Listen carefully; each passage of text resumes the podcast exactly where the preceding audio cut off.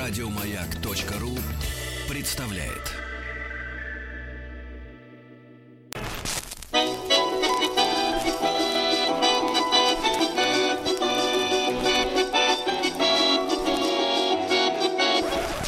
Конфетки-бараночки. Друзья мои, наш проект «Конфетки-бараночки» о русской кухне. Э, Мы делаем его с Павлом Сюткиным, историком русской кухни, писателем. Павел, доброе утро. Да. Доброе утро. Рад да, слышать. и сегодня, да, сегодня мы решили взять э, тему естественную для этих дней. Конечно же, полевая кухня. Полевая кухня. Э, Павел, э, все мы э, помним там э, кашу с мясом. вот и, и год назад, и несколько лет назад э, на 9 мая выезжали полевые, полевые кухни. Вот, и мы даже ну, очень скучаем, поэтому по этой истории. Э, вот, я надеюсь, на следующий год все возобновится.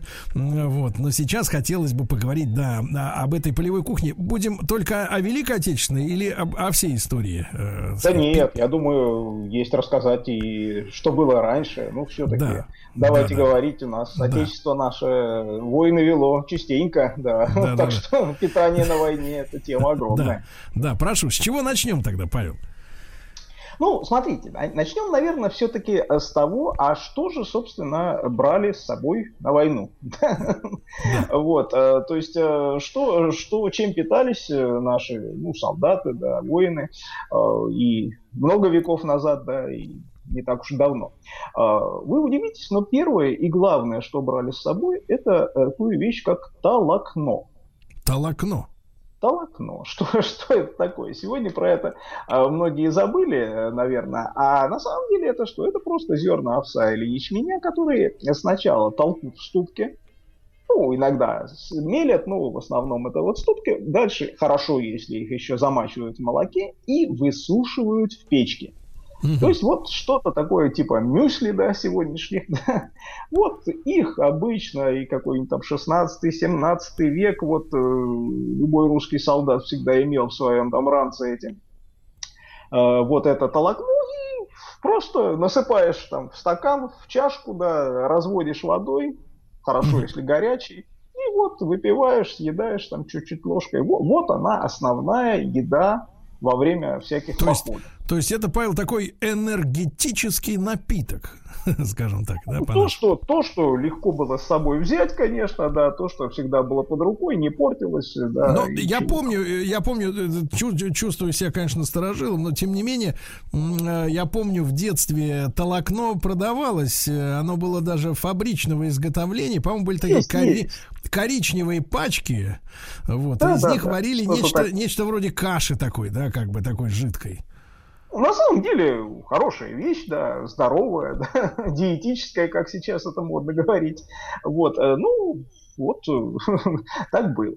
Что брали еще? Конечно, сухари.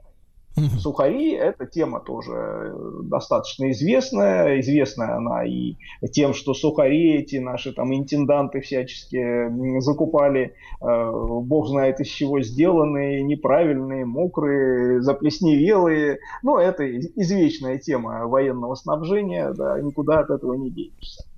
Вот. А, вот, а что ж получается, что... Павел, а вот такой вопрос. То есть э, питание солдата э, тогда лежало целиком на его плечах? Или все-таки оно было таким централизованным? Э, вот оно было и таким, и таким. Ну, конечно, когда мы берем уже все-таки в, во внимание, ну, такую более или менее организованную армию, то есть, ну, скажем, там уже с петровских времен, да, угу. то питание во время кампании, оно было организовано. То есть э, брались, конечно, с собой запасы, то есть сухари, э, мука, там, толокно, пшено, там, бобовые какие-нибудь, то есть то, что можно было увезти. Э, мясо бралось редко, ну, в основном, может быть, в виде солонины или там сушеного мяса. Но а не менее важная часть снабжения, она ложилась просто на территории. То есть вот зашли в Польшу, там, с Польши и кормятся, да, все, э, вся армия. То есть фактически генеральный штаб это сегодня э, такой орган управления да, войсками главный. А вот в те времена, там, до фактически там, второй половины 19 века, генеральный штаб – это обеспечение войск фуражом, продовольствием, боеприпасами и всем прочим. То есть это фактически служба снабжения. И вот эти вот офицеры генерального штаба заранее изучали э, местность и российскую, и там прилегающих стран. Вот в 19 веке целый жанр такой книг, э, значит, вот э, исследования офицеров генерального штаба. По каждой российской губернии целая книжка вышла, э, где можно закупить там овес, пшеницу, там какие склады, снабжение там, водой, все, все что угодно. И это, на самом деле, важная была вещь тогда. Павел, а что касается боевых 100 граммов, я понимаю, это немножко, немножко отдельная вещь, но если мы исторически такой экскурс, то вот когда эта история появилась, заразилась, зародилась? Конечно, э, брали с собой и 100 грамм, и не 100, и больше гораздо. вот. Ну, что вы хотите, все-таки полевые условия, холод, ветер, там, сырость, э, понятно, что без там, 100 грамм, да, и просто чего- чего-то горячительного э, было достаточно сложно. Э, более или менее упорядоченные, то есть вот действительно спирт, да, ну вино, как тогда говорили, да, э, брали. Ну, вино мы понимаем, что хлебное. 18-19 век, да, это хлебное вино и зеленое вино, то есть фактически продукт перегонки, да, ну, полугар, самогон, да, разные термины для этого есть. И, конечно, солдатам, военнослужащим давали это все и, и просто ежедневно и в качестве ну, стимулирующего такого, так сказать, средства, чтобы страх исчез, да, перед боем, да, все это было. И в этом смысле в Великую Отечественную войну знаменитые эти там 100 грамм наркомовские, ничего нового выдумано не было, да, это давняя ну, традиция, да и не, не только одной нашей армии. Да-да-да. Павел, а уже к Первой мировой войне сложился каким-то образом вот рацион э, в нашей армии? Вот а, рацион действительно э, более или менее такой уже широкий, да, начинает складываться, конечно, уже где-то к второй половине 19 века. То есть здесь, конечно, очень сильно повлияла на нас вот эта катастрофа с Крымской войной, когда войска там без там, всякого снабжения порой и боеприпасов, и продовольствия, и куража. Ну и самое-то да, главное, вот... да, мы, мы пережили э, э, такое откровение технологической отсталости, да, когда наши да, просто да, орудия не могли добивать да. Э, на, на то расстояние, где находился враг, а они, наоборот, вот били, били из, грубо говоря, безопасных позиций. Нарезных ружей, да, вот это все, там, передайте государю, что ружья кирпичом не чистят, да, это все вот оттуда оттуда. оттуда. Э, так вот, уже в 1870-е годы действительно Министерство обороны озаботилось э, уже таким пайком, да, назовем это солдатским, и э, начинается тема тушенки. Тушенка? Да. Тушенка, да. То есть, то есть это, тушенка, то есть это тушенка. как и маргарин, я так понимаю, изобретение ради военных нужд. Конечно. Конечно, конечно. То есть первые опыты это еще наполеоновские времена. Э, француз Апер там вот э, изобретает, ну, собственно, первый опыт, как э, это можно сделать, законсервировать мясо вот путем его тепловой обработки и потом значит, закручивания в банке. Вот в России этим занимался уже в 870-е годы тоже француз Франсуа Зибер. Э, который делает, строит здесь фабрику по тушенке, да, и предлагает Министерству обороны вот свои усилия, да, свой продукт. Вот, тогда же был произведен Э, скажем, конкурс, да, как это сейчас то есть, модно то говорить. То есть, Павел, Павел, разными... получается, а? получается, что тушенка это такой же французский деликатес, как луковый суп и, ну, и улитки с чесноком. Корни там, да, ну вот э, как раз э, перед русско-турецкой войной все-таки этот конкурс выиграла российская компания «Народное продовольствие». Она поставила 7,5 миллионов банок. Банок.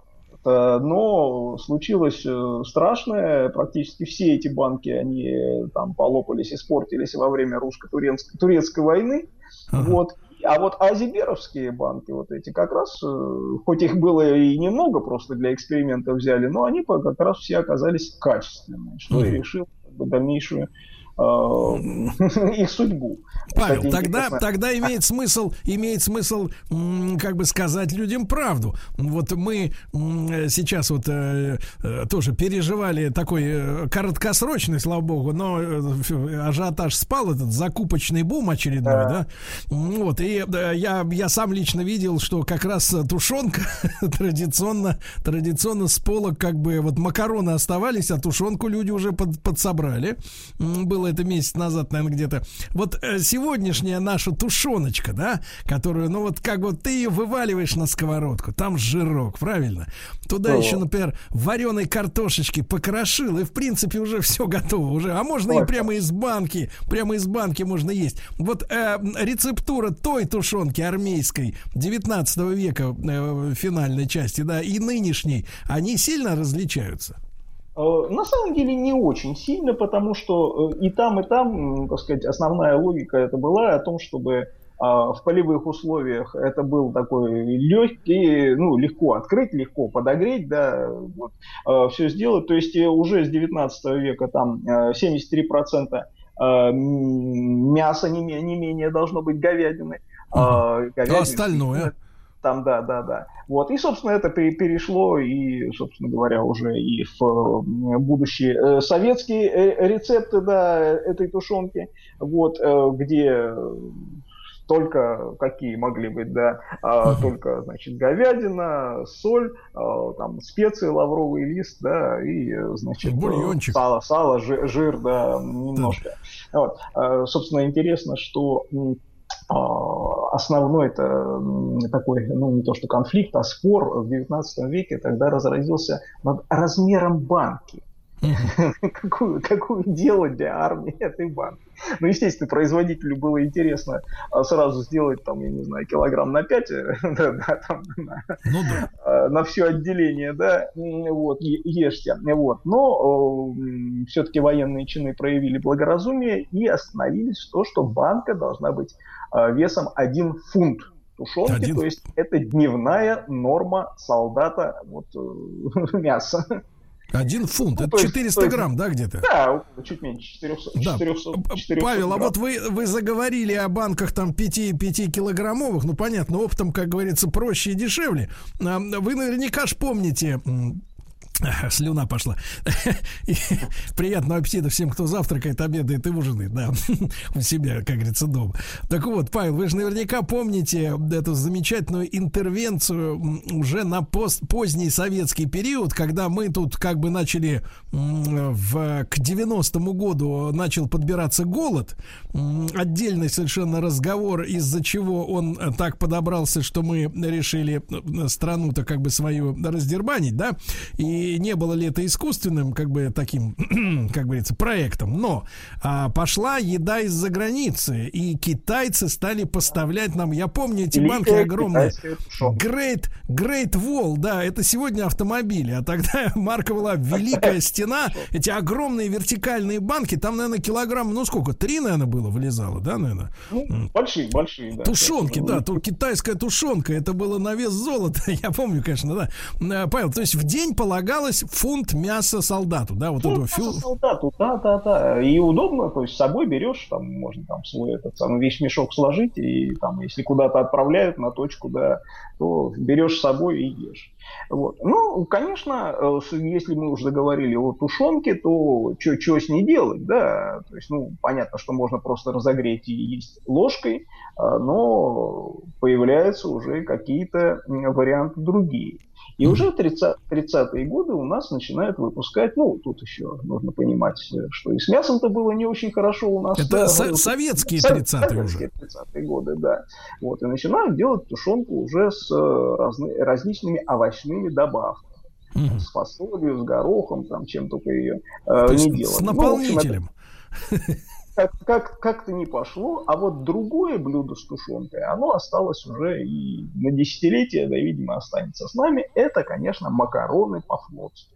Макароны? Вот, изначально-то все-таки они с тушенкой делались.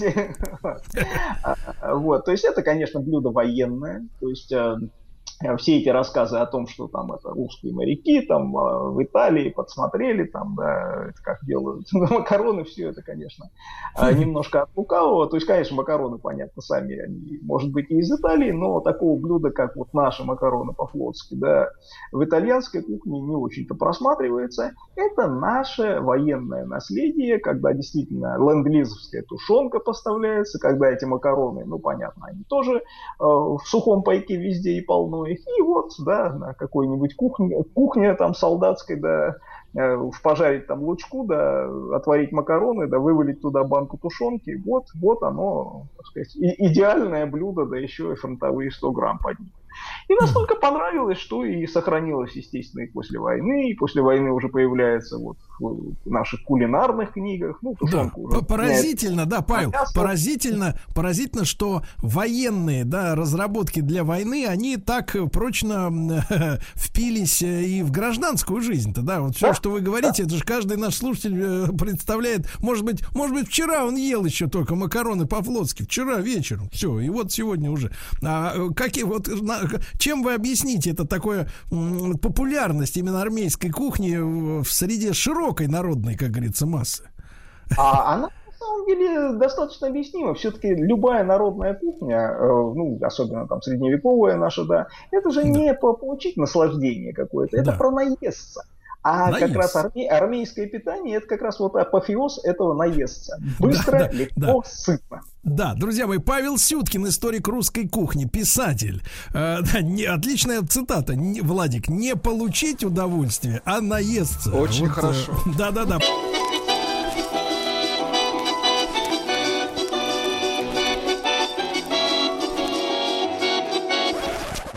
Конфетки-бараночки.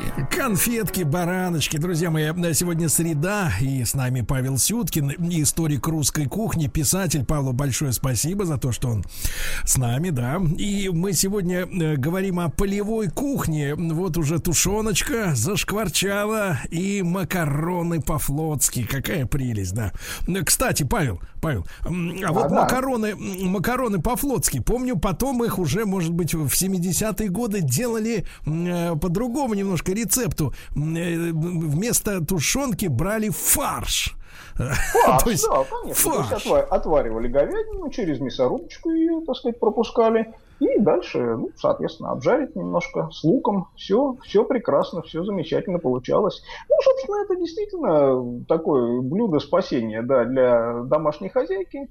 То есть абсолютно не, тру, не, не трудоемкое, хорошо, кстати говоря, для советского мяса, потому что, ну, пойди там найди, да, э, в советском магазине, да, что там какая-нибудь вырезка была, да, mm-hmm. да нет, в лучшем случае какая-нибудь грудинка, с которой вот можно было обрезать чуть-чуть там это мясо, пропустить, отварить, пропустить через мясорубку, да, потому что так его есть было жестковато, вот, и все, идеальное, идеальное наше блюдо. Да. Ну, я, конечно, э, хотел бы еще одну вещь, э, так сказать, обратить внимание. Все-таки, когда мы говорим про э, полевую такую кухню, то нам сразу приходит в голову, что каша. Да солдатская каша, да, которая, конечно, не обязательно солдатская. Вот. А, ну, кстати говоря, вот, э, когда мы говорим, что все лучшее приходит из там, да, военной да, кухни, из такой, да, то отчасти это действительно правда, потому что каша, это же наше старинное, понятное блюдо, и не только наше, где ее только, где ее только не делают, только э, нужно сказать, что немножко мы призабыли, призабыли, какими каши э, бывали раньше. Вот, например, просто я специально тут вот э, достал перед собой цитату из Домостроя, это 1550 70-е годы, да, 16 век, наша одна из первых печатных книг. А, так вот, что пишут? А, в скоромные дни а, щи каждый день до каша с ветчиной жидкая, а иногда сменяя ее крутая с салом. А в постные дни житная каша, иногда с вареньем. А в, по воскресеньям э, до праздникам к обеду селедочная каша. Представьте себе, что такое каша ветчина. Ну, чувствуется, чувствуется, что это явно не манная. Да, в наших даже таких самых смелых фантазиях я не, не могу представить себе, что такое селедочная каша. Вот. Но, но тем не менее, да, было такое. Вот.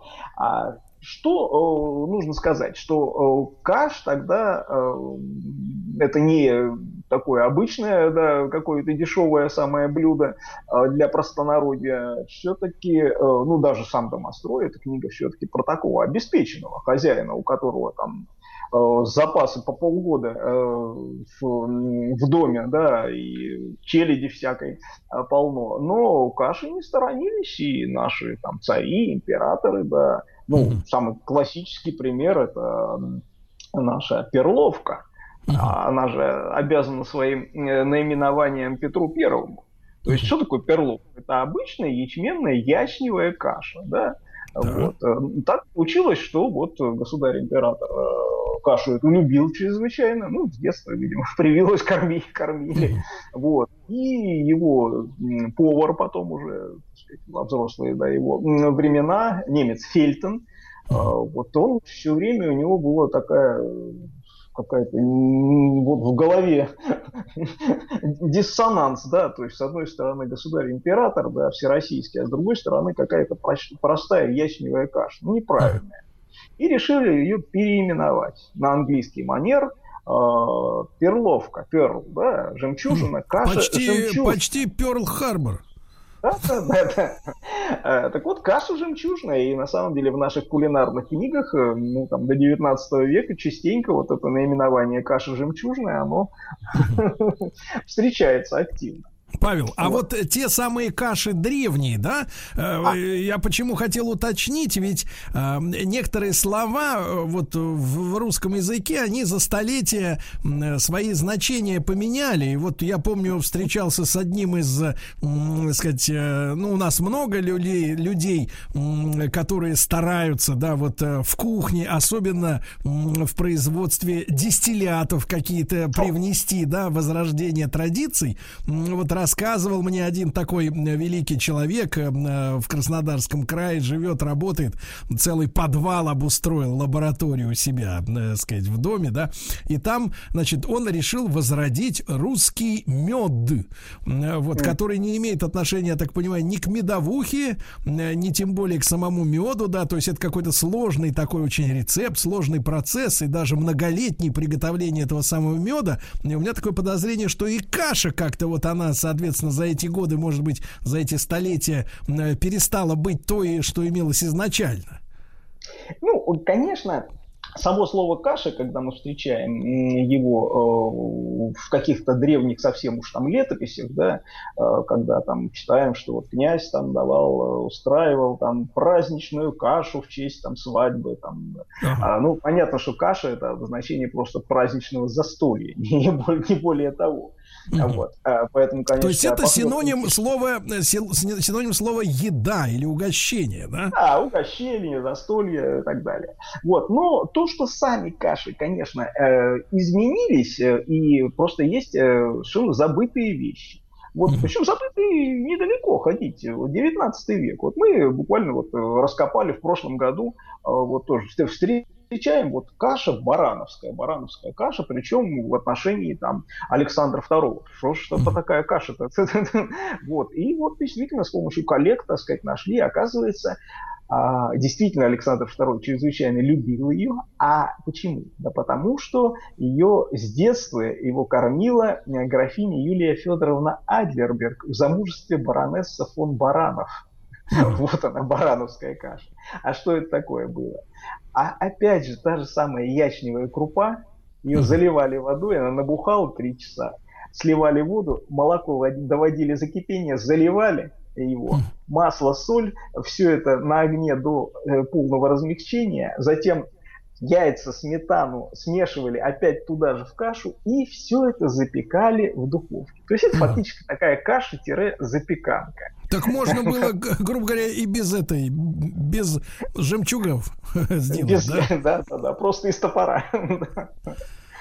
Вот. Э, ну, забыто, забыто абсолютно. Да, Павел, забыто. Павел, а тогда уж если мы обмолвились о перловке, да, э, а. ну, я думаю, что со мной согласятся люди, ну, самое непотребное, да, сегодня, наверное, невостребованная какая-то вот каша, э, сколько вокруг нее стереотипов каких-то, а если Нет, это ваш... самая сытная каша. Самая сытная, причем, да. да. Самая а, сытная, а, потому с, что с... добавки никто не просит, наедаются с первой Павел, а вот правильный способ приготовления перловки, вот чтобы она как бы не превратилась в это в желе в какое-то, да, вот чтобы она была, как говорится, крупинка от крупинки. Вот э, ваша, ваша рекомендация хозяйкам и хозяевам, потому что сейчас мужчины, они готовят не, не хуже, извините.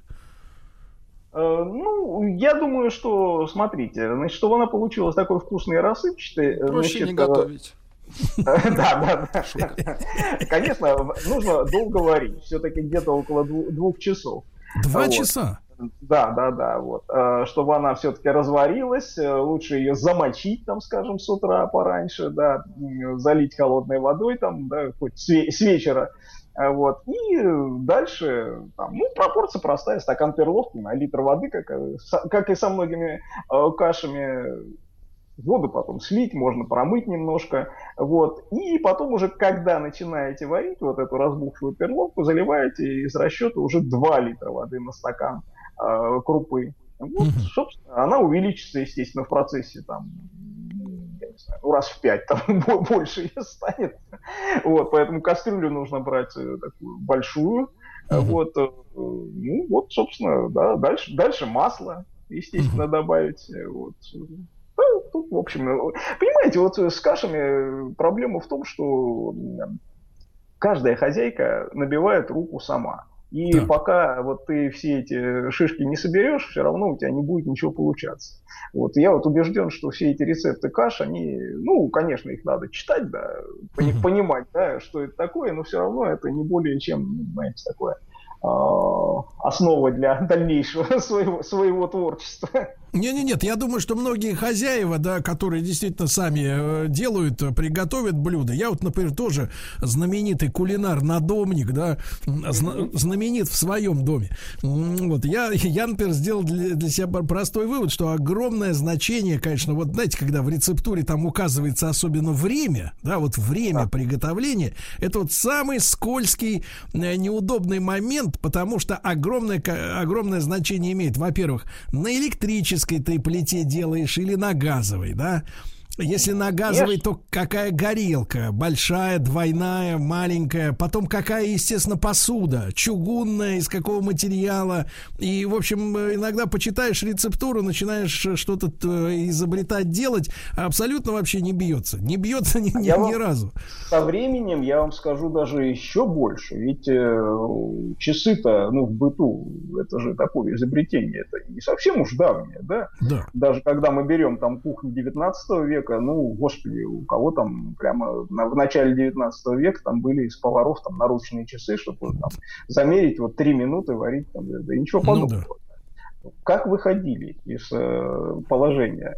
очень, очень изобретательно на самом деле. Это начал еще, знаете, известный э, предсказатель Нострадамус. Mm. Он э, был, кстати говоря, не только прославился своими вот этими катренами, да, которые якобы предсказывали будущее. У него еще была большая семья, 6 или 7 детей. И всех mm. надо было кормить, и поэтому он на самом деле еще был и хорошим кулинаром. Ну, Катрены шли на корм, э, так сказать, детей и женщин. Вот, он первый э, издал, наверное, книжку «Как варить варенье». Так вот, когда о времени варить, э, там какая-то вот такая фраза у него, там, варите там, груши, да, в сиропе, э, начав э, читать «Отче наш» и э, два раза закончив его. То есть, Очень вот, хорошо. Читаешь «Отче наш», это вот уже какие-то там понятные, понятный э, промежуток времени для всех. Да-да-да, очень хорошо. Павел, а вот э, еще пару слов буквально про кашу, особенно армейскую, да, как-то когда вот это вот прицеп, да, вот эта автокухня такая, О, да, да, да, э, в ней варится все это дело, труба коптит, все дела, ну вот, а мясо стали добавлять в эту кашу когда? Во время уже Великой Отечественной? О, да нет, ну мясо, конечно, добавляли и раньше, да, это же вопрос уже просто его, его наличия. То есть чаще всего это, конечно, солонина. Да. Э, то есть э, по осени, да, вот там рубил свинью на куски большие, да, такие, ну, по килограмму там может быть, да, а, вот, и все это в бочку заливается соленого, пересыпается, пересыпается солью, ну, естественно, дает, э, так сказать, сок мяса, то есть вот оно просаливается, берешь, оно было жесткое, оно было такое очень красного, такого яркого э, цвета, не сильно вкусное, понятно, да, вот, но, но это вот так, такая полевая наша. Солонина, да, солонина. А друзья как... мои, друзья мои, о полевой кухне сегодня говорим. Павел Сюткин, историк русской кухни, писатель.